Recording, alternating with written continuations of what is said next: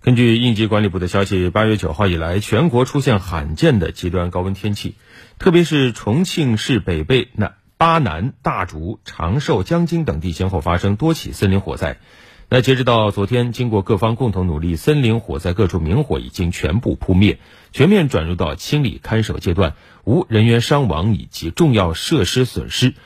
据统计，各方面累计投入各级各类救援力量一点四万余人，森林灭火主战装备三千一百余台套，直升机十架参与重庆森林火灾的扑救，及时转移群众六百八十余户一千八百余人。嗯，那这两天这件事儿也是引发了网友的极大关注，各种点赞，各种转发。大家都说被重庆浓浓的英雄气感染到了。那为什么能够引起国人如此强烈的共鸣呢？我们都知道，重庆是一个山城，山很多啊，山和人连在一起，没有明显的界限。那因此，山火对于重庆人来说是一场迫在眉睫的危机，亦激发了保家卫国的众志成城。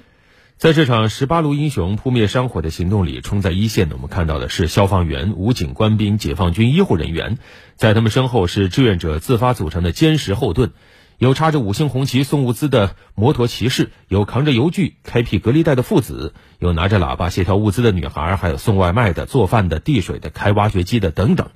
在那些奋不顾身的逆行身影中，有军人，有党员，有来自各行各业、不同年龄的普通人。在肆虐的山火面前，他们牢牢地拧成了一股绳。是的，这种英雄气既是重庆的，更是中国人的。网友口中这场史诗般的救火，来自全国的托举之力。那由于火灾形势严峻紧迫，从国家部委到甘肃、云南等兄弟省份，都对重庆进行了大力支援，为快速扑灭明火提供了至关重要的帮助。那与此同时，在互联网上，重庆雄起的加油打气此起彼伏，无数令人动容的细节场景在社交媒体上持续的刷屏。的确，如果没有一点英雄气，这些是根本不可能通过摆拍而实现的。那真正引发共鸣的，正是在这些普通又勇敢的人们身上闪耀着的中国人面对灾难或外敌时所共有的血性意志和团结。是的，家国情怀，这是中国人最朴素、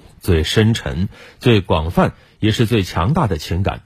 无论是在渡江战役中，老百姓划着小舢板，冒着枪林弹雨，将解放军送过长江。还是汶川地震后，十五位空降兵在五千米高空的生死盲跳，亦或是这次重庆山火中志愿者头灯组成的那样一幅星光长城的图景，在每一个危难关头、紧急时刻，每当国家和人民需要的时候，总有千千万万的人自发的站出来，这就是了不起的中国人，这就是中国的基本盘。